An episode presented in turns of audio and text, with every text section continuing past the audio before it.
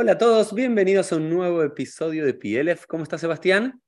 Gracias, muy bien, Uriel. Gracias por la invitación. Placer estar aquí. Un placer tenerte aquí, eh, Sebastián. Y Sebastián Clor vive en Israel, es doctor en historia, profesor de la Universidad de Haifa, también argentino de origen, Sebastián. Es cierto, sí. También argentino de origen. Pero aparte lo interesante de Sebastián y lo que me apasionó para poder hablar hoy con todos los que están viendo o escuchando, ya sea en YouTube o en las diferentes plataformas de podcast, tiene que ver con la inmigración judía argentina a Israel, eh, que es uno de los temas de investigación de Sebastián. Así que para pensar un poco las relaciones históricas entre Argentina e Israel y poder hablar un poco de cuáles fueron los grandes momentos de migración eh, judía, sionista a Israel, poder hablar un poco de números, ¿no? Siempre se discute cuál es el número de argentinos en Israel, cómo se cuenta, si se cuenta los argentinos que nacieron en Argentina los hijos de argentinos. Me parece que va a ser un podcast que van a salir como varias preguntas al respecto. Yo tengo algunas en mi cabeza, pero seguramente escuchándote, Sebastián, me vayan surgiendo más. Así que, Sebastián, antes de empezar a eso, a hablar del tema de la migración argentina a Israel, contanos un poco quién es Sebastián Clor y cómo llegaste a que este sea tu tema de investigación. Bueno, Gracias por la presentación, Uriel. Sí, bueno, mira, yo eh, hice Aliá Israel en el año 1992. Nací en Córdoba, eh, en Argentina. Eh, estudié en un colegio judío en Córdoba, en el Colegio Israelita General San Martín. siempre fui parte de la, de, la vida comunitaria judía en, en Córdoba, en el movimiento juvenil, todo lo que sea vida comunitaria. En el 92 hice, hice Aliá, me enrolé en el ejército, estuve eh, tres años en el ejército. Inmediatamente después empecé a estudiar historia en la Universidad Hebrea de Jerusalén. Hice mi primer título ahí en, en, el, en el, departamento de historia y em, un título también en, en BA, lo que se llama eh, estudios generales, donde ahí empecé un poco a explorar el tema del judaísmo latinoamericano. Eh, al final del primer título mío, eh, me conecté con un profesor, él me conectó a mí en realidad, el profesor Jaime Abni, un historiador muy, muy famoso que escribió la historia de la inmigración judía de Argentina, y me invitó a hacer un máster en el Instituto de Judaísmo Contemporáneo en la Universidad Hebrea de Jerusalén. Ahí eh, durante esos estudios empecé a explorar un poco el tema de la inmigración, me fascinó realmente como inmigrante, ¿no es cierto? No solamente también como eh, estudiante, sino también por el hecho de que eh, yo siempre, a pesar de que siempre decían que yo era un oleja dash, siempre me sentí como un inmigrante también. sea, no entendía la diferencia entre un oleja dash y un inmigrante. Ahí empecé a explorar toda esa, toda esa, esa literatura y escribí mi, mi máster eh, sobre la inmigración judía a la Argentina, Córdoba, la ciudad donde nací. Em, que ese fue realmente un, a nivel personal, tal vez eh, la, la, necesidad de entender la decisión de mis abuelos, ¿no es cierto?, de llegar a, de llegar a Argentina. Estudié Yiddish eh, mucho, entendí que era muy, muy importante para poder empezar a estudiar a la sociedad judía entre los siglos XIX y el, XX, eh, entender el idioma bien también. Eh, y bueno, felizmente logré escribir un buen trabajo sobre la, la inmigración judía a la provincia de Córdoba, especialmente a la capital de Córdoba. Y cuando terminé ese trabajo, bueno, uno de mis directores era el profesor Leonardo Senkman de la Universidad Hebrea de Jerusalén. Eh, empezamos a hablar de la posibilidad de hacer un doctorado, eh, seguir un poco también en este tema de, la inmigración, pero ahora hice el movimiento inverso en el doctorado, o sea, de eh, argentinos que emigran a Israel y bueno, felizmente, después de cinco años de investigación, y dos años más eh, en, Austin, Texas, como postdoctorado, eh, escribí este libro. Eh, Between Exile, para ver, para los que ponen mostrarlo, Between Exile and Exodus. Argentinian Jewish Immigration to Israel, 1948-1967. Ok, entre el exilio y el éxodo, la inmigración judía, Argentina-Israel, entre el 48 y el 67. El 67, sí, se publicó en Wayne State University Press. Y bueno, es, es una investigación que, bueno, ya ahí, esta sí fue una investigación de doctorado, que la trabajé como libro finalmente, eh, donde sí ahí estudié el movimiento inverso, ¿no es cierto?, de Argentina hacia Israel en las primeras dos, dos décadas de la existencia del Estado. O sea, si, si seguimos con mi presentación, el tema este académico, ¿no es cierto?, esta investigación académica, de alguna forma, en forma totalmente egoísta, es tratar de entender un poco, de entenderme un poco a mí mismo, ¿no es cierto?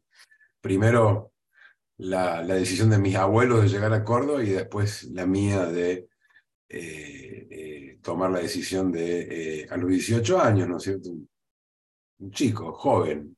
Y, creo que en esos trabajos, el de maestría por un lado y el doctorado por el otro, también muestran como dos etapas del siglo XX de los judíos, ¿no es cierto?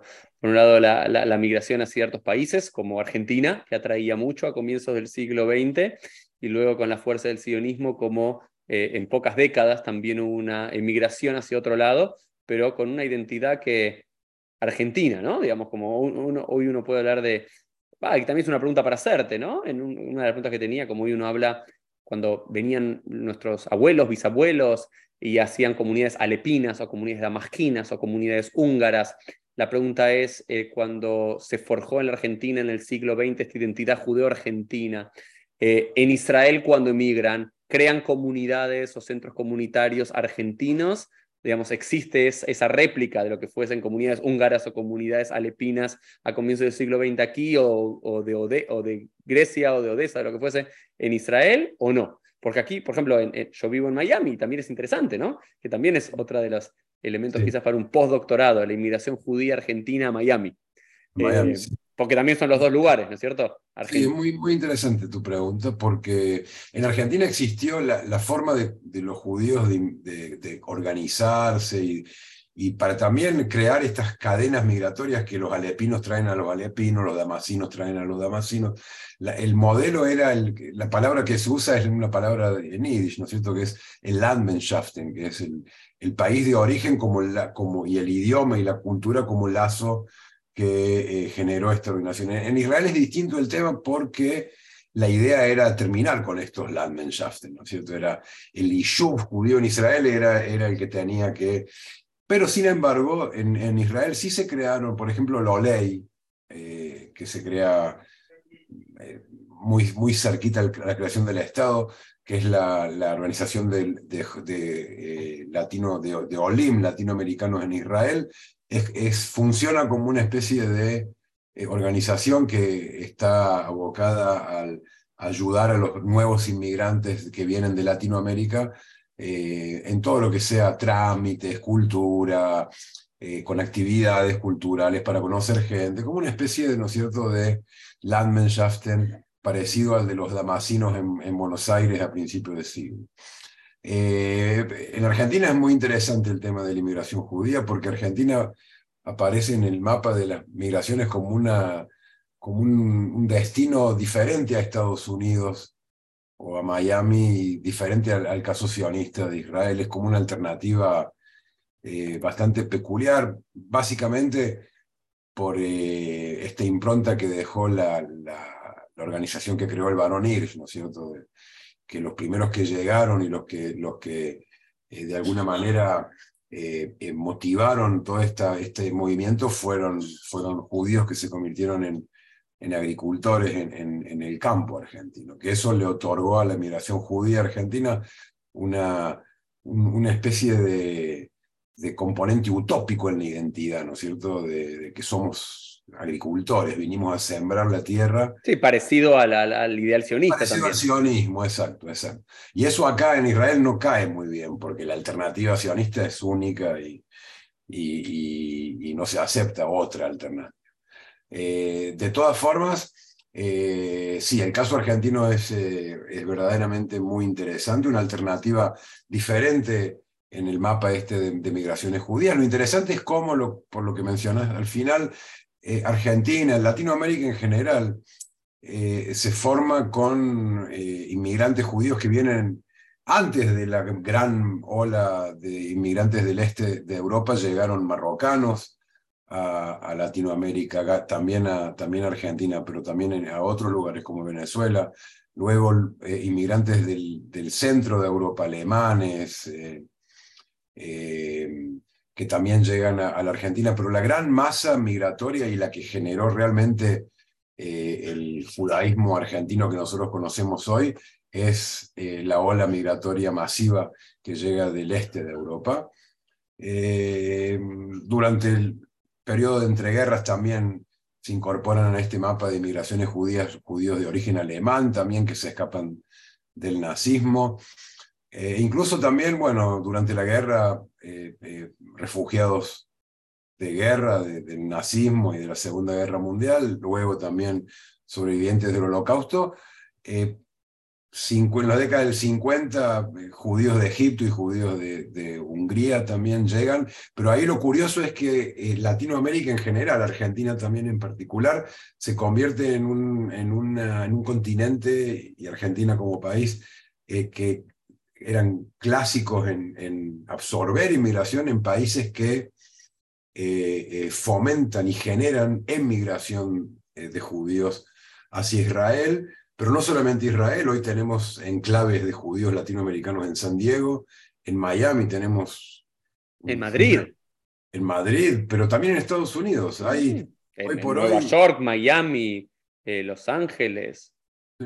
Es interesante porque, y son diferentes, eh, la comunidad judía de latinoamericanos en Miami es diferente a la de San Diego, diferente a la de, a la de eh, Madrid y diferente, por supuesto, a la, de Israel. Pero lo interesante es que si en, la década del... Sí, me decías. Lo que decía era que justamente eh, si en, la década del 60 el judaísmo latinoamericano llegó a aproximadamente unos 600.000 una comunidad de 600.000... Eh, en Latinoamérica. Latinoamérica, desde el 60 hasta el 2008, 2010, eh, más o menos la mitad emigra a esos países que, justamente nombramos antes. Israel en primer lugar, pero también Madrid, Miami, San Diego, eh, entre otros. Sí, Winnie también, la, la, famosa comienzo del 2000 eh, los judíos argentinos que se van para, ah, para Canadá, para Winnipeg o a Toronto, esas invitaciones. E, eso me, parece fascinante, ¿no? Creo que la, historia de tu máster puede ser para otro podcast, ¿no? Eh, que tiene que ver con Pero hablemos ahora de, ese movimiento, ¿no? Como decís vos, quizás llega a su apogeo la comunidad judía tanto argentina como latinoamericana en los 60, por lo menos en apogeo a nivel numérica, ¿no? 600.000, siendo Argentina siempre la más grande por lejos. 310.000 en Argentina, sí. 310.000 en Argentina. Y después, en esa época, en, la década del 60, ¿cuáles son las otras grandes comunidades para tener nociones numéricas?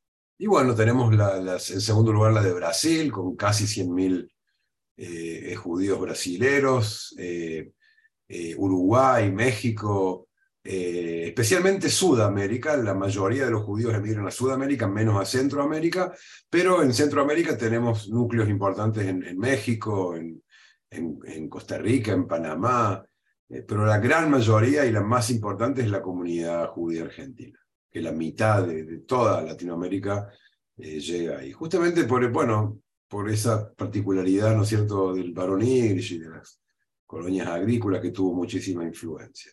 Lo interesante es que por diferentes razones, a, fines de los 50, a principios de los 60, hay un, hay un giro a nivel eh, migración y, esos países comienzan a eh, generar eh, movimientos y olas emigratorias de esos países a otros países, entre ellos, como decía, Israel, Estados Unidos. Y hoy tenemos como una especie así de, de Latin American Jews en todos lados, ¿no es cierto? En, Israel, en San Diego, en Miami, en, Buenos Aires, en México. Es como una, una, una cierta una comunidad transnacional así, con, con diferentes... Eh, y ahora nosotros estamos hablando, ¿no es cierto? Vos en Miami, yo en, en Haifa, sobre Buenos Aires, México. Sí, y, y, creo que, no sé si estoy equivocado, me atrevería en esta conversación abierta, Sebastián, sin conocernos, que que en nosotros están los dos grandes motivos de esa emigración. Quizás una tiene que ver con el sionismo, por supuesto, que creo que es uno de los factores eh, principales que tenemos que hablar, ¿no? Eh, la fuerte impronta sionista de las comunidades latinoamericanas, argentinas, no sé, eh, uruguayas, brasileñas, que no se ve acá tanto en Estados Unidos. digamos, no sé si estoy haciendo una brutalidad diciendo, o, es una sensación que tengo, no sé si académicamente se prueba o no, pero la fuerte impronta del sionismo de los 50, 60 en nuestras comunidades eh, y el otro lado, el otro motivo de la inmigración tiene que ver con la estabilidad política económica.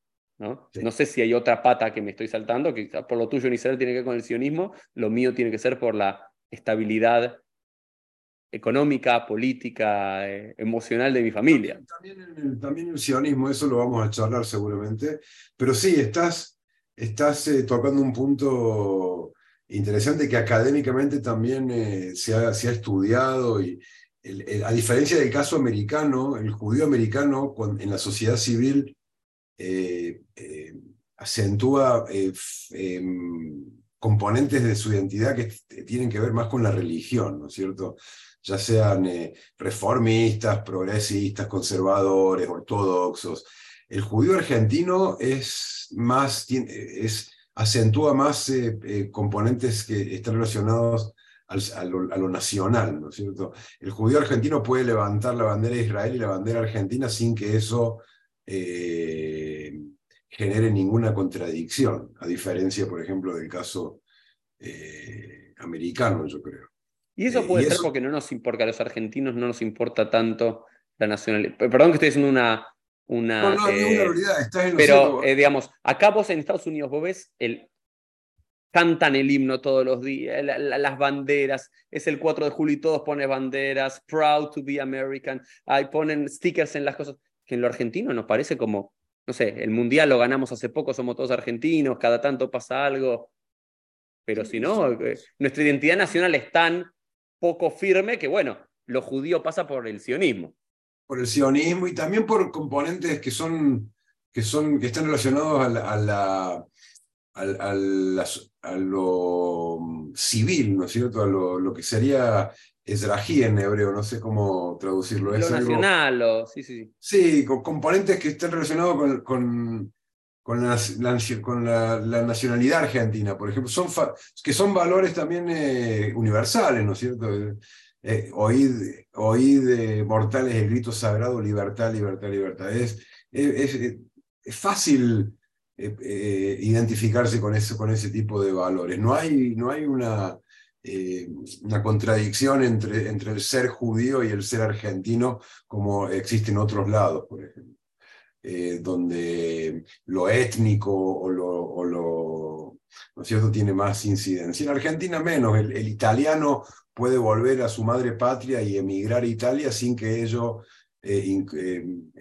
genere una, o, tensiones, o al contrario, lo puede hacer con mucha naturalidad. El judío argentino puede emigrar a Israel sin que eso genere eh, eh, también algún tipo de, contradicción. A veces hay, por supuesto, antisemitismo y ese tipo de cosas que donde, donde se cuestiona, ¿no es cierto?, la, eh, la argentinidad del judío, pero en general, en general no es el caso. en Estados Unidos sí. En Estados Unidos el judío americano, yo no sé si puede cantar con naturalidad, con naturalidad el atikva, sin que eso genere... Sí puede hablar de Hanukkah, puede hablar de Pesach, puede hablar de Sukkot, eh, que son otra vez, son, son cuestiones que están más relacionadas a, lo religioso y no tanto a lo nacional, ¿no es cierto? Sionista, por ejemplo. Mm. Diferente al caso de Argentina. Por eso, ahora, con respecto a la emigración de judíos eh, argentinos a Israel, lo que yo descubrí en mi libro es justamente que el factor ideológico no es el que mayor influencia tiene en, la inmigración, sino que también factores eh, económicos, políticos, inestabilidad. Eh, durante la época de los, en el 63 hubo una gran ola de inmigrantes argentinos judíos eh, a Israel, en el 2002 también durante la dictadura, justamente en la dictadura militar, los números bajan. Generalmente vamos en orden a eso, que me parece que creo que de lo más jugoso, ¿no? Por supuesto, si bien tu libro te enfocas en el 48 al 67, por supuesto estudiaste antes y después, eh, eh, digamos. Entonces, contanos, antes de la creación del Estado de Israel, eh, ya hay, y ahí no creo que sea por motivos económicos o políticos, porque la, verdad que la Israel no estaba tan bien como puede ser hoy, ¿no? Hoy llegás y es el país del primer mundo, antes iba a, a, sembrar naranjas. ¿Hay inmigración judía argentina organizada o esporádica a Israel previo a la creación del Estado? Hay, bueno, hay el primer, el primer movimiento de latinoamericanos argentinos a Israel es justamente en la época, en la Primera Guerra Mundial, después de la Primera Guerra Mundial, con, con los, eh, eh, los eh, combatientes de la Legión judía, que se enrolan en, en, la Legión y tratan de participar en la guerra, al final llegan tarde, pero son más que todos, no tienen identidad argentina, son más que todos polacos o rusos, judíos que tienen parientes en Israel y, también en el, durante el mandato británico. Hay aproximadamente unos de Argentina, solamente 500 inmigrantes que, que en realidad el hermano o el primo o el tío o el vecino en vez de ir a Argentina se fue a, a, a Guedera, Israel, o, alguna, o algún asentamiento, o en Iafo o en Tel Aviv, eh, y, se, y se tratan de reencontrar. No es, no, no hay argentinos todavía, no hay, no, no, es, no es, lo que ocurre en el 48 es que ya chicos que crecen en Argentina y se educan en Argentina, empieza un movimiento que ya ahí sí tienen en, la, en la identidad, eh, un bagaje de identidad latinoamericana, ¿no es cierto? Argentina específicamente. Claro, porque los que se van en los años 20 o 30 estuvieron muy poco en la Argentina. No llegaron a argentinizarse. Quizás tienen el documento argentino, pero no una identidad argentina. Ni siquiera, porque una de las características de la, de la migración judía argentina, no, no, el inmigrante no estaba obligado a nacionalizarse. Hmm. Podía estar ahí sin, sin DNI, ¿no es cierto? Y podía irse de ahí. Pero sí, la mayoría de los casos son inmigrantes que no cierran sus valijas, que pasan unos buenos años en, en, una Argentina que es generosa también en esos años. Eh, no hay persecuciones como en Europa, ¿no es cierto? O, guerras civiles. Hay sí momentos de violencia política, como en el 30 o en el 19 antes también, pero eh, son inmigrantes judíos que no, no no logran eh, integrarse en la sociedad judía argentina local y que intentan nuevamente moverse eh, y reencontrarse con familiares eh, en, Israel o, incluso también en, Europa. O sea que no hay un movimiento de... lo que, eso sí empieza durante la Segunda Guerra Mundial, especialmente en la gente joven, que ahí empiezan hay, algo que no pasó en ningún otro lugar de, del mundo occidental, que es grupos de jóvenes que se empiezan a organizar para hacer aliados a los kibbutzim, que eso sí es algo... En las famosas akshamot. En las akshamot, aksharot, exacto. Contanos un poquito de esas aksharot. Contanos un poquito de ese fenómeno, cuándo empiezan en la Argentina, cuáles son los números. El primer grupo que llega de Argentina a Israel lo hacen en el 45, inmediatamente después de la guerra.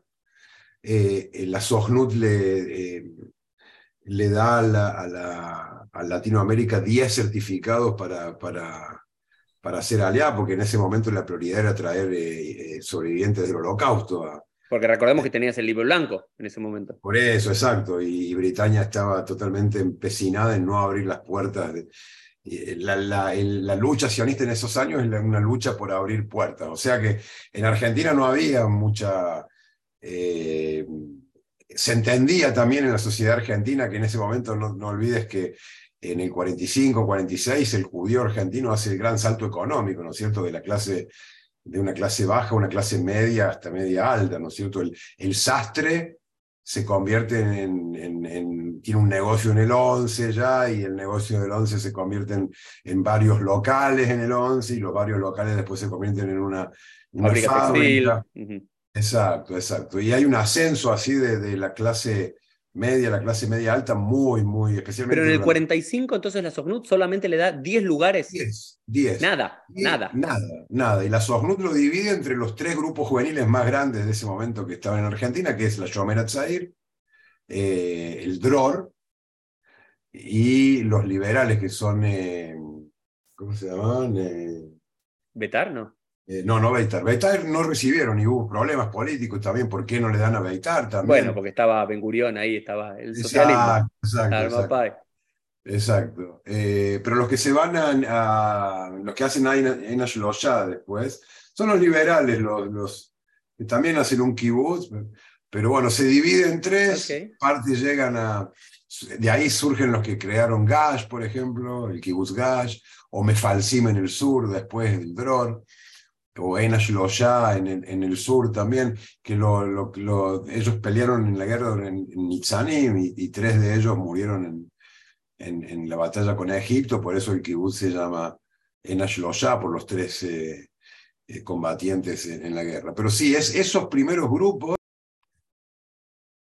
Sí, me decía Sebastián, perdón, la interrupción. Y esos grupos, Anuar Atzioni, que son los liberales de Enash Loya, o o, Dror, que crean Mefalsim y Yashomer Al-Zohir Gallas, generan estos primeros grupos, estos 10 primeros incluso.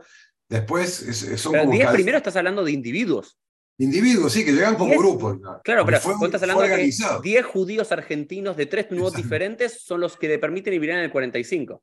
Exacto, viven en el 45 y una locura, porque estos, estos jóvenes son los que después en los kibbutzim, que esos generan cadenas migratorias de otros jóvenes que empiezan a crear las Aksharot, y aproximadamente hasta el 57 ya tenés casi 4.000 jóvenes judíos de, esas, de esos movimientos juveniles que o crean sus propios kibbutzim, como por ejemplo Mefalsim, Gash, eh, eh, Mishmar al-Negev, eh, Oraner y, entre otros, más de 40 kibbutzim. ¿Hay 40 kibbutzim fundados por argentinos? Eh, fundados y también que completaron eh, eh, judíos argentinos las filas del kibutz para poder... wow. Sí, porque la alianza kibutziana es, es uno de los, de, los, de los movimientos más importantes en esos años, que lo que ocurre es que estos jóvenes, por ejemplo, que van al Negev, por ejemplo, después los padres quieren venir, por ejemplo, ¿cierto? El hijo se convierte en una carta y y resulta que quieren venir, pero el kibutz no los quiere eh, absorber porque no, no tienen plata. Eh, los padres no tienen plata tampoco para, para hacer alea. Entonces se genera una, una, especie de tensión entre los padres de estos chicos que quieren venir, el Estado de Israel no los deja porque tienen leyes selectivas que no, no todos pueden eh, venir acá en, la década del 50. Pero para ver, me, me, interesa eso. Yo conocía, por esto te iba a hacer la pregunta. Entonces, hasta el libro, hasta el 48, que termina el libro blanco, porque 14 de mayo, creación de la independencia de Israel, ahora ya hay más autonomía. Los primeros dos años de guerra, hasta el armitido del 49. entiendo que los primeros años, eh, no sé, 10, 15, 20, esas eran las cuotas que le dieron en el 45, 46, 47, la Sohnut por el libro blanco a los judíos argentinos latinoamericanos. Pero luego en los 50, no tenemos esta famosa ley de retorno en la cual... La ley, de retorno es, excelente, excelente pregunta. La ley de retorno no es una ley migratoria, es una ley donde en realidad dos conceptos que son en realidad más, son más mitos que otra cosa, es lo cierto, la, la lo que sería la, la, inmigración libre de judíos a Israel, y el kibbutz galuyot, el, el melting pot o el crisol de razas israelí, en realidad no, eh, eh, no es así en realidad. La realidad es otra. La realidad es que la inmigración israelí es selectiva.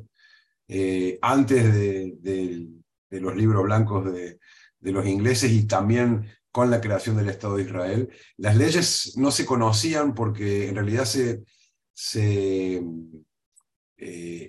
como no es una ley, sino que la, ley de retorno es, como que avala a, todo judío que quiere emigrar a Israel lo puede lograr, la realidad era que eh, eh, mayores de 35 años eh, no podían emigrar a Israel. La cuota para argentinos en la década del 50 era aproximadamente de 50 argentinos por mes, todos de 35 años para abajo.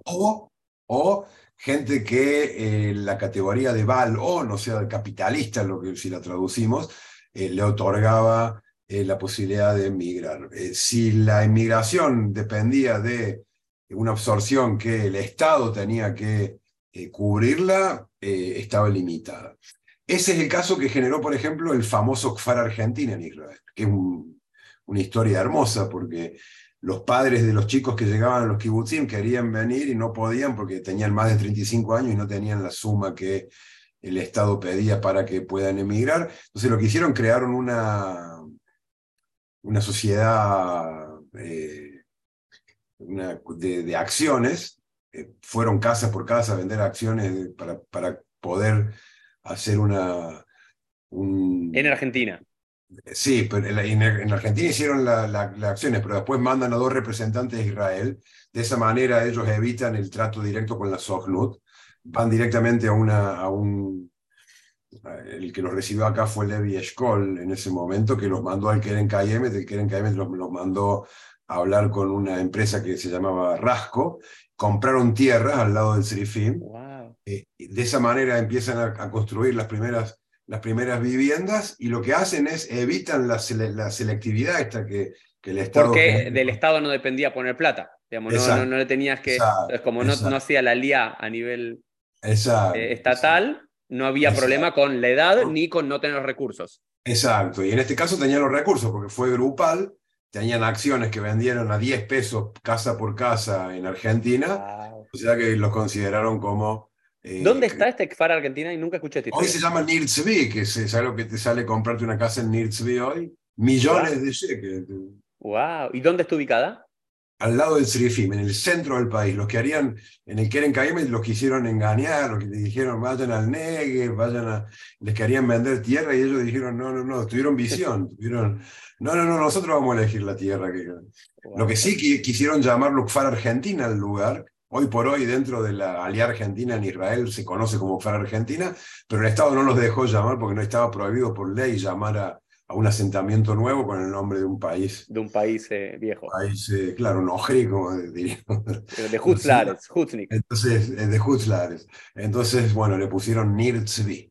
Wow. esa es otra historia muy interesante de, de, cómo, cómo, la motivación de alias, y también si con dificultades y también, otra vez, la mayor motivación es, encontrar de nuevo, reunirse con, con los chicos que, siete, ocho, nueve años antes se fueron a los kibutzim y, ahí quedaron. Bueno. Y entonces tenemos estos primeros jóvenes idealistas en la mitad de la década del 40 y luego los 50, hasta cuatro, ¿no? Estamos dijimos que en los 50 ya había 4.000 jóvenes judíos argentinos, que todos esos se fueron por, por sionismo, por ideal sionista. Después tenemos esta... Bueno, esa es otra pregunta. Yo, yo también pensé que la, mayor motivación era el sionismo, pero bueno, lo que vi a medida que fui investigando es que en realidad también estos jóvenes jalucianos, ¿no es cierto?, de movimientos juveniles, no son los chicos ricos de los hijos de los comerciantes. Mm. Justamente los, los, que van a los movimientos juveniles son los hijos del sastre que no logró convertirse en un empresario, ¿entendés? O sea que también la alianza ideológica tiene, eh, tiene también ese, esa cuestión económica, ¿no es cierto?, que, que, que deja la impronta todo el tiempo. Israel, sí. No, no, que eso también explica quizás el, el declive de muchas eh, Tnuot Noar en la Argentina y demás. Mientras más avanza eh, la, la estabilidad política económica y el progreso económico de los judíos, menor es su asociación a eso. Pero, por ejemplo, no sé, estoy, estoy, pensando, no sé, estoy hablando, a mí me gusta hablar por hablar, Sebastián, no tengo idea de nada, pero hablo. Pero no lo veo así en, en México, por ejemplo. En México veo una sociedad judía mucho más pudiente que la Argentina en términos generales, ¿no? Pero aún así muy tnuatí, muy ti que conserva demográficamente, eso a diferencia del caso argentino, que va en descenso la numérico, ¿no es cierto?, demográfico, México está estable desde los 60 hasta hoy. Son 40.000 judíos que, que, van creciendo. Está relacionado también con el, que la mitad del judaísmo mexicano son, son sefaradim, o sea que tienen una identidad un poco más cerrada, más religiosa. Eh, menos, eh, también la sociedad civil mexicana eh, invita menos al judío mexicano a integrarse, ¿no es cierto? el, judío mexicano está más, está más ligado a las élites, a las élites blancas, ¿no es cierto?, de la sociedad mexicana, menos eh, involucrada en, en, la sociedad civil. Es, un caso particular el mexicano y muy diferente del argentino. El argentino, eh, el argentino es un caso diferente. Y los que tienden a emigrar de Argentina son justamente los grupos eh, que yo en, el libro los definí como grupos que son un poco marginales. Eh, en, marginales en el sentido de que, de que es marginales a nivel económico, por ejemplo. Son, son los, los judíos en Argentina que no logran integrarse de manera, especialmente a nivel económico, en, la sociedad argentina y que buscan una nueva oportunidad en Israel, que no olvidemos que en ese momento estaba, el sastre tiene otra nueva oportunidad, porque eh, en, esa, en ese momento la periferia en Israel se empieza a crear en Dimona, en Kiryat Shmona, en Beersheba, en, eh, en todos estos lugares que, el, por ejemplo, el médico de Tel Aviv no va a ir a Beersheba a trabajar al Soroka, porque está muy bien ubicado en Tel Aviv y no tiene ningún interés en, entonces traen médicos argentinos jóvenes que terminan la carrera y que están dispuestos a trabajar eh, en, la periferia israelí con la valijita y que van de, asentamiento a asentamiento. El, judaísmo, los judíos, los médicos argentinos judíos que llegaron a Israel desde 48 hasta hoy, eh, son muy reconocidos acá y, y, también se les reconoce como, la gente no lo sabe tanto eso, pero la medicina rural la trajeron ellos acá. Que hoy por hoy acá se dice Refuat Mishpaha, el médico de familia, el médico general. Eso es una, un, aporte del judaísmo argentino.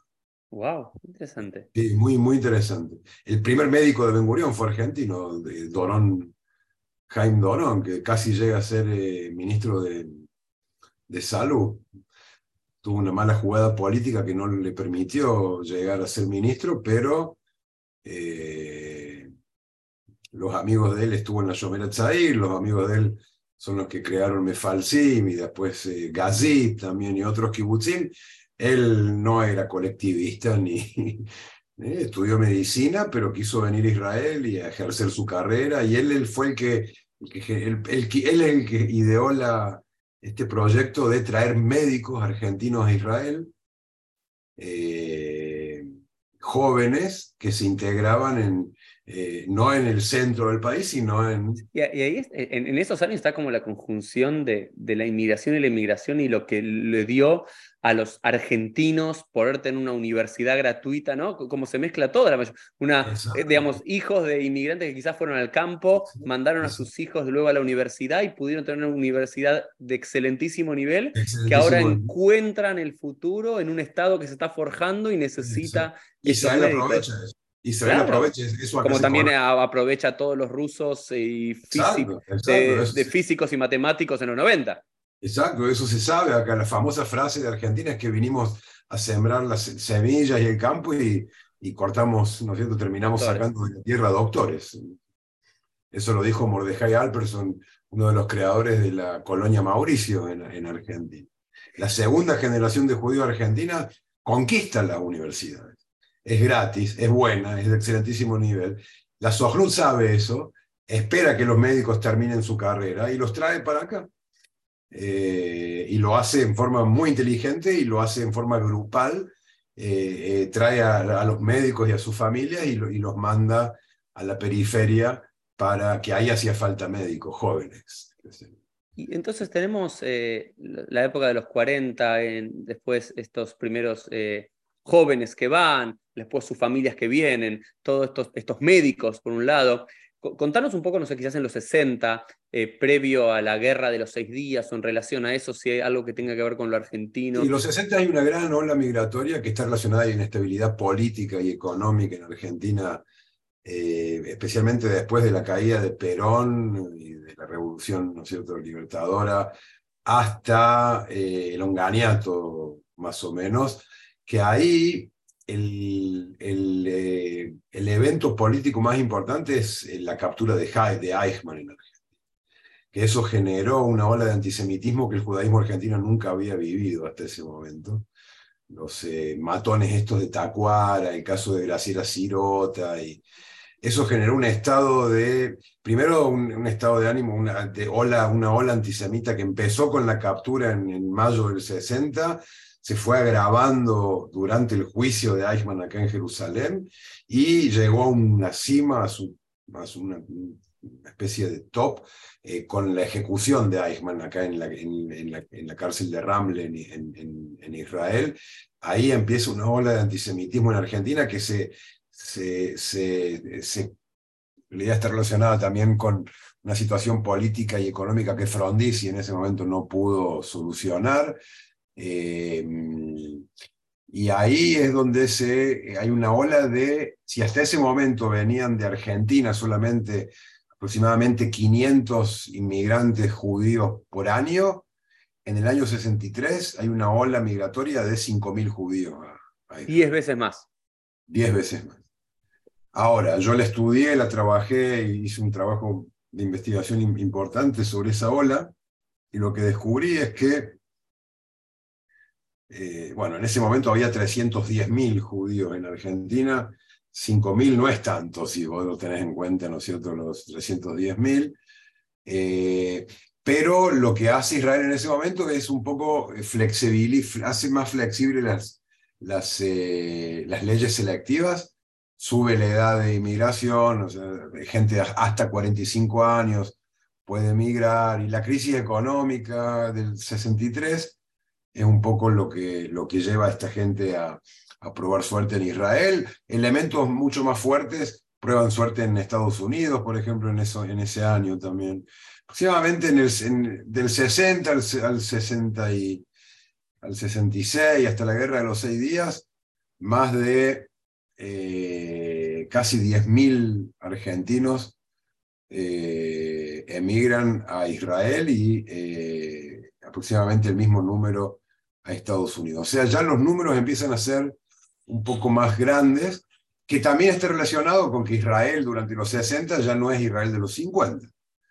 Tiene más posibilidades de, de, de, ¿no es cierto?, de absorción. Eh, la, absorción pasa a ser más individual, el, inmigrante puede elegir el lugar de destino, hasta hasta el 60 no podía elegirlo, el país te mandaba si vos llegabas en el barco a Haifa y el Estado decía te, te vas a Dimona, te vas a Dimona. Y no te preguntaban a dónde querías, eh, a no ser que tengas, si tenías plata. Balón. Sí, sí. Si, tenés plata, elegí dónde quedar. Tenés plata, elegí dónde querés vivir. Y ese no era el caso de los judíos. Sí, no es el Olejadas de hoy, que el Olejadas de hoy va, elegí qué kibutz querés hacer acá, dónde querés hacer el, el, Ulpan, querés ir a Tel Aviv, querés ir a Jerusalén, querés ir a Haifa, tenés universidad acá. es, a medida que las condiciones económicas de Israel van mejorando, también la emigración de países latinoamericanos también eh, eh, crece y también los, la gente que viene es diferente. En los 60 nosotros ya vemos una especie de Israel se convierte, es más liberal en ese sentido y empieza a absorber eh, grupos de argentinos, brasileros, mexicanos que no son, los, ya por ejemplo los movimientos juveniles casi ya no tienen, no, ya casi no empiezan a decaer en, numéricamente también. Ya desde los fines de los 60 ya dejan de, caer.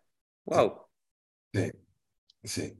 Sí, porque imagínate que no eran grupos muy grandes. Por ejemplo, en el, el movimiento, eh, los movimientos juveniles sionistas en Argentina, en, con la, desde los 40, llegó a, eran, fuertes, con más o menos tenían aproximadamente eh, 16.000 chicos, en total, en toda Latinoamérica.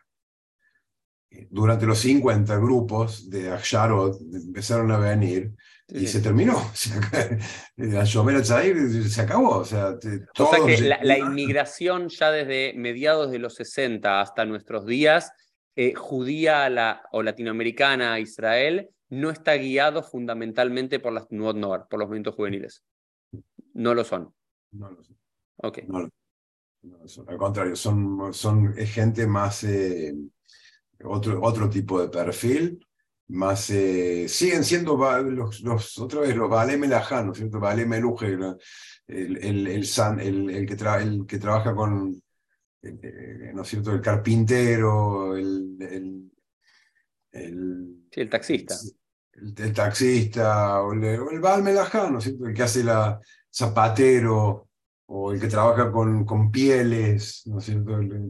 ese tipo de, ese tipo de, de perfil.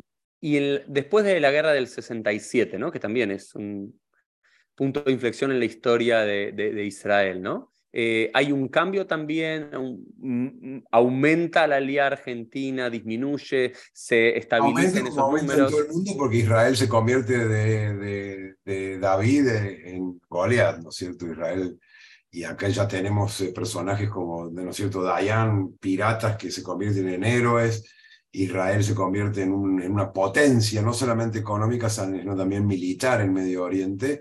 Eh, hay una euforia, ¿no es cierto?, en el mundo judío en general, eh, eh, que está relacionada con el cambio este que generó la guerra de los seis días.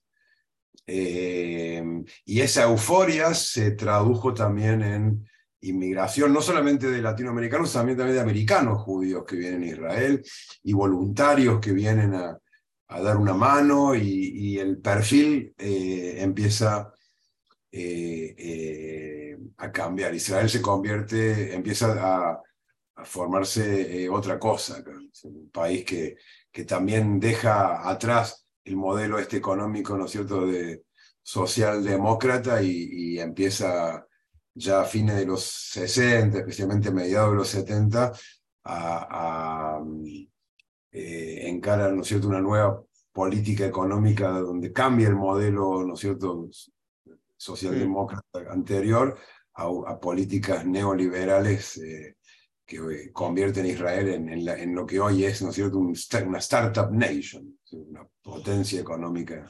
Y, y vos, vos, recién mencionabas antes al pasar que nosotros siempre tenemos presente la dictadura militar argentina, también otro de los puntos de inflexión en nuestra propia historia que genera una emigración a los Estados Unidos, a México, a España, pero también a Israel dentro de la, de la comunidad judía. Pero vos decís que los números bajan, en realidad, no, es que suben. Es bastante bueno. Yo también, también me sorprendió eso. En épocas de dictadura, justamente la sociedad civil está más tranquila.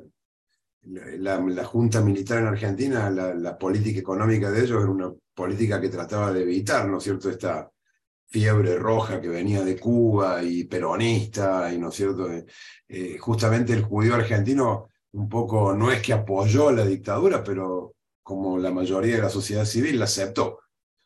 ¿cierto? Y, eh, no aceptó las, las desapariciones y, después todo, a lo que, lo que ocurrió finalmente, ¿no es cierto? Pero como la mayoría de la sociedad civil argentina eh, un poco como que los, cierto? La, la, dictadura esta tranquilizó un poco la, eh, las aguas.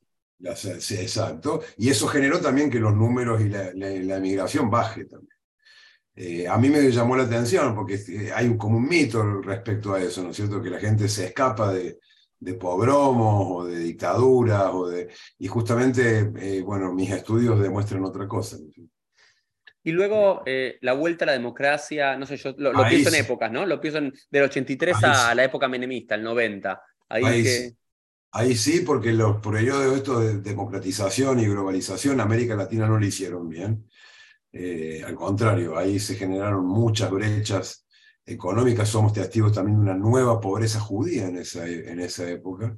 Nosotros la vivimos, Uriel. ¿no es cierto? De la, y la gran ola de migración de judíos latinoamericanos a Israel en el 2002, por el corralito. Y, eh, ¿Cuántos se van 2002, 2003? ¿Tenemos algún número? Más de 7.000. Wow. O sea que fue un pico histórico casi. Un pico histórico, un pico histórico, un récord histórico, más que del 63. Ok, está del 63 también por, eh, por digamos, la crisis y demás, eh, y aparte el antisemitismo Eichmann, del 63 saltás al otro gran pico histórico de los 5.000 a los 7.000 en el 2002-2003. 2002, exacto. Y en los 90, que son esos momentos, el uno a uno, el menemismo, esas eh, relaciones carnales con Estados Unidos, eh, el, a, la AMI, no sé, por ejemplo, la pregunta es, ¿la voladura de la AMI y del embajado de Israel impactaron como fue, no sé, lo de Eichmann o no? No, no, no, nada, al contrario. Generaron más. Eh, también la captura de Eichmann, en realidad el, judaísmo argentino durante la crisis de Eichmann se inserta más en la sociedad civil, o sea, hay como una especie de. Ok, los de los, los, eh, matones de Tacuara van a venir a atacar, nosotros vamos a. Sí, Bitajón, las escuelas comunitarias, ¿no? El Tarbut y todas esas escuelas que empiezan doble jornada. autodefensa, todas esas son cosas que empiezan a, a surgir en esa época.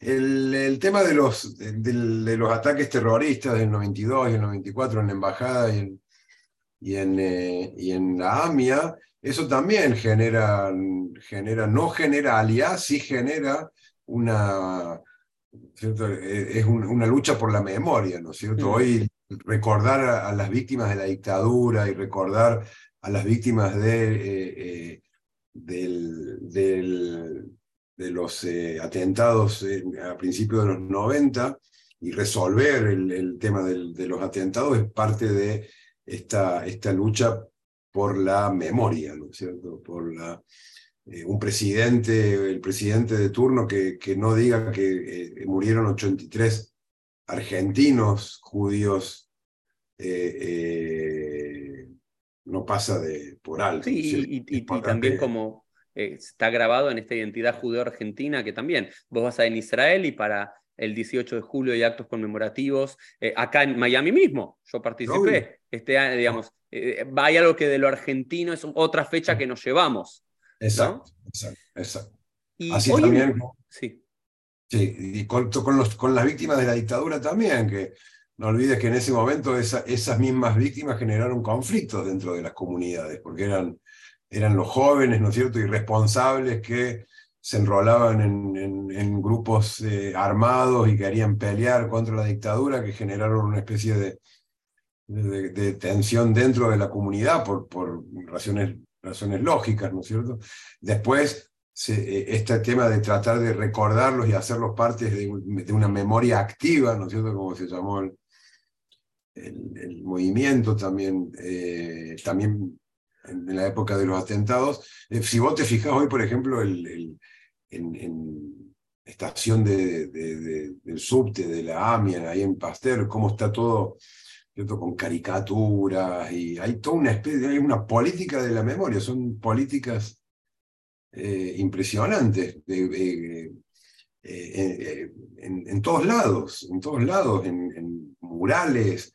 Sí, los, los, murales famosos de subiendo las escaleras ahí en el hospital de clínicas en la Plaza de la Valle, ¿no es cierto? o, en, el cementerio. todas estas eh, son, ¿no es cierto? Son intervenciones públicas de la memoria para recordar y no olvidar, ¿no es cierto? Para, pero ¿para qué no olvidar? Porque es, eh, o sea, pues no, debemos olvidar si queremos ser argentinos, ¿entendés? No judíos, sino de argentinos. Entonces, algo acá muy interesante que está relacionado con la identidad judía Argentina, que es sionista, pero no menos argentina también que sionista. Y hoy en día, si yo te pregunto cuántos argentinos hay en Israel. Bueno, hoy tenemos eh, inmigrantes eh, latinoamericanos en general, son 100.000 aproximadamente. Eh, si contamos a la segunda generación, o sea, hijos de inmigrantes, son aproximadamente 150.000 y la mitad de Argentina. Okay. La mitad de los 100.000 son 50.000 y la mitad de 150 más o menos 75.000 entre argentinos y descendientes de argentinos de segunda generación. Exacto. Después, en segundo lugar, brasileros. Uruguayos es interesante porque Uruguay es una comunidad chica, pero que tiene muchos, mm. eh, está muy bien numéricamente representada en Israel. Hoy, hoy, hay, más, hay más judíos uruguayos en Israel que judíos uruguayos en Uruguay. Es increíble. Wow. Eh, eh, y es interesante porque Uruguay es, un modelo de país diferente al, argentino. Sí, más estable. Sí, estable, más... liberal también, más abierto, más... Eh, eh, sin embargo, hay, hay, está muy representada la, la oleada de uruguayos en Israel, mexicanos, y desde los 90, me preguntaste con respecto, empiezan a haber movimientos también migratorios de no judíos latinoamericanos en Israel. Hoy en, el sur de mm. Tel Aviv tenés peruanos, paraguayos, colombianos, que vienen a, son inmigrantes de trabajadores. sí, como, inmigrante, esa, esa diferencia entre el inmigrante y el olejadash. Que el olejadash, exacto, exacto, A ellos sí se los llama inmigrantes. Acá en Israel vos no puedes usar la palabra inmigrante para definir un judío que viene de Argentina, pero sí a un paraguayo que viene de Paraguay a trabajar eh, en el campo o en cualquier tipo de trabajo que los israelíes no quieren hacer. Y tengo dos preguntas como para ir cerrando. Ya se nos fue esta hora, estuvo maravilloso, te han aprendido un montón. Eh, en términos generales, ¿fue una buena absorción del argentino en Israel? Digamos, no, tenemos casos, los que conocemos la historia de Israel, conocemos, no sé, eh, ya sea los judíos que vinieron de Teimán o de Etiopía, o incluso judíos rusos y demás, que fue, ah, hubo tensiones hasta el día de hoy o en otros momentos de la historia y demás. ¿Lo, argentino fue fácil eh, o también existió o existe? Sí, no, fácil no es porque toda experiencia migratoria es difícil ya por el hecho de, ser una experiencia migratoria, el desgarro, ¿no es cierto? la, la, pero fue exitosa en el sentido de que logró una absorción ideal acá. Primero no se, no, no se concentró. Hay sociólogos que, como Luis Roniger, por ejemplo, que la definieron como una comunidad invisible. Eh, vos la podés escuchar porque hablamos, ¿no es cierto?, con, con esa, y esa conversación. Y eso no está. está, exacto. Pero, pero es invisible en el sentido de que no tenemos representación política, en la Knesset no hay representación política de, de, inmigrantes como inmigrantes, ¿no es cierto?, como el tema de rusos o etíopes o, o sea que es, no, es, eh, no, es, no, se auto... y está dispersa también. No es que la mayoría está en Jerusalén, en Tel Aviv. Al contrario, de norte a sur están en todos lados. Sí, de Kiriat, Kiriat, Kiriat exacto, de Metula. Kiriat Bialik, Kiriat Bialik hasta Beersheba. Sí, o desde Metula hasta. Mi Metula de Negev, como. Mi Metula de con la canción. Exacto. En Beersheba hay una presencia argentina muy interesante y, y, yo quiero estudiar más el tema de Beersheba porque la, la, influencia que tiene la inmigración eh, latinoamericana y la Argentina en particular en Bercheva no fue estudiada todavía del todo. Eh, y eh, ahí quiero, quiero meterme un poquito. Sí, en Ranana, ¿no? Tenés todo, todo eso. Ranana hoy por hoy. También la, la, influencia que tienen en traer grupos conservadores o Keilot de, de, de, de, religiosas de conservadores en Ranana es muy interesante. Y bueno, en ese sentido sí es, como que está considerado como una, una inmigración que el Kuritug, ¿no es cierto? El melting pot, el crisol de razas israelí, eh, el argentino fue dócil en ese sentido. Y logró, logró, a diferencia de otros grupos, insertarse en forma exitosa, especialmente en las profesiones liberales. Fíjate que hoy en Israel, si vos ves, por ejemplo, los tres médicos que operaron a Ariel Sharon de la cabeza son argentinos dos rosarinos y un tucumano, ni siquiera porteños. Eh, ¿Y algún cordobés famoso? Cordobés famoso hay, uno de los directores del, del Mahon Weizmann fue cordobés. Eh, ¿Qué más? Hay varios. Es, la, última pregunta que tenía, que me pareció interesante, como, como ¿qué es lo que, esa pregunta, qué es lo que trajeron los judíos argentinos a Israel, ¿no? Como lo de Refuah Mishpachtit, esta idea la de medicina eh, rural. la medicina rural o medicina de familia. ¿Hay algo más que vos puedas identificar? Psicólogo, psicólogo, y lacaniano, ¿entendés? Porque, Psicólogos lacanianos, ok. Eso no, eso no, nos faltan, eso se pueden ir más y todavía tenemos en Argentina. Exacto. Y si va un psicólogo acá, tenés muchas posibilidades de que hable así como nosotros. Entonces, psicólogos, médicos de familia, ¿hay algo más así como que la, no sé, porque la, la comida no creo, ¿no? O la comida poco. Bueno, la comida sí, hoy vos compras mate, yerba mate en cualquier súper en Israel. Si querés comer un vacío como la gente. Pero la yerba mate para el argentino, no, no, no fue, no, porque digo, qué sé yo, la, la kipe o la lahmayun, que la trajeron de los países árabes, eso se popularizó para la, la cube, la comes en todos lados. Pero las empanadas. Pero, también, si hablas de, una empanada, un chorizo. Ok. La gente acá sí lo sabe, sí sabe que que es un asado como... Como, como la gente. Como, la gente, sí. Y bueno, y el Mundial también generó una, una locura acá también eh, de apoyo a Argentina. Yo era realmente era un, apoyo a, la selección argentina en forma... No, yo nunca lo había visto en mundiales anteriores, como ahora. Y fue una linda experiencia porque el israelí también tuvo la posibilidad de, de, ver otro, otra Argentina que, que, no conocía tanto a través del... Sí, la, la, de la alegría o de la pasión. O que no, no lo vas a entender, no, no, no, o sea, no te lo puedo explicar porque no lo vas a entender, como dice la canción. Bueno, hubo así, sí como generó algo, generó como curiosidad para tratar de entender eh, los hijos de Malvinas, los pibes de Malvinas, son cosas que, que acá generaron interés también. A mí me preguntaron mucho, me, me, entrevistaron mucho en la televisión, en la radio, justamente por eso. Y Malvinas, ¿qué es eso? ¿Qué son los pibes de Malvinas que jamás olvidaré? Sí. Bueno, Sebastián, nada más que agradecerte, agradecerte por tu tiempo, por tu educación, por tu pasión, por, eh, por transmitirnos estos conocimientos, por salir de lugares comunes y bueno, y conocer un poco más de esta historia judía contemporánea de las eh, migraciones. Eh, bueno, nada, cuando investigues de por qué hay tantos judíos acá en Estados Unidos y cuántos somos argentinos, también, no sé, llamame, yo estoy acá, yo soy parte de los números. estuve viendo el PLF de otros, otros podcast que hiciste, súper interesante todo, realmente, un, lujo, realmente muy interesante. Cola Cabot por, por la iniciativa, así que cuando quieras, eh, seguí con esto porque es interesante, es bueno para la comunidad que vos, que vos eh, liderás ahí, es, es, es, realmente un lujo, un lujo. Así y también el, el, otro, el otro que tenés que hacer en algún momento, si te falta algún tema de investigación, es la exportación de judíos argentinos, de judío, de argentinos, judíos rabinos a toda Latinoamérica, a, Latinoamérica, el mundo de Israel. Estados Unidos, obvio, obvio, un tema, eh, que se va a estudiar. Es un tema que se va a estudiar. eso es un tema interesante, porque yo siempre digo acá, exportamos vinos, carne y rabinos. ¿A qué y rabinos. Y buenos rabinos. Y muy, no, no por mí, eso no, pero muy ponderados. Muy, es muy reconocido por esa, que es una gran institución, el seminario rabínico. Eh, yo estuve de postdoctorado en Austin, Texas. Mm hice un road trip y llegué a Laredo. Laredo, hay un Laredo mexicano y Laredo. Y Laredo, el rap de Laredo es, es eh, porteño.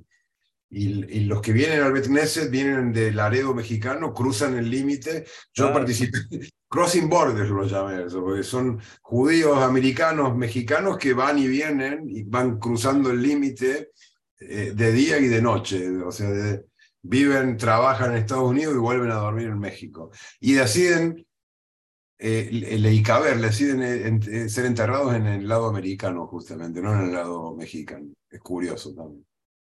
Bueno, Sebastián, gracias por todo. Beatzlajarra va suerte en todos los proyectos y gracias por contarnos un poquito más de esta historia de los argentinos en Israel y sus migraciones. Y nos vemos todos en un próximo PLF. Chau, chau. Gracias, gracias, Uriel. Hasta, hasta pronto. Chau, chau.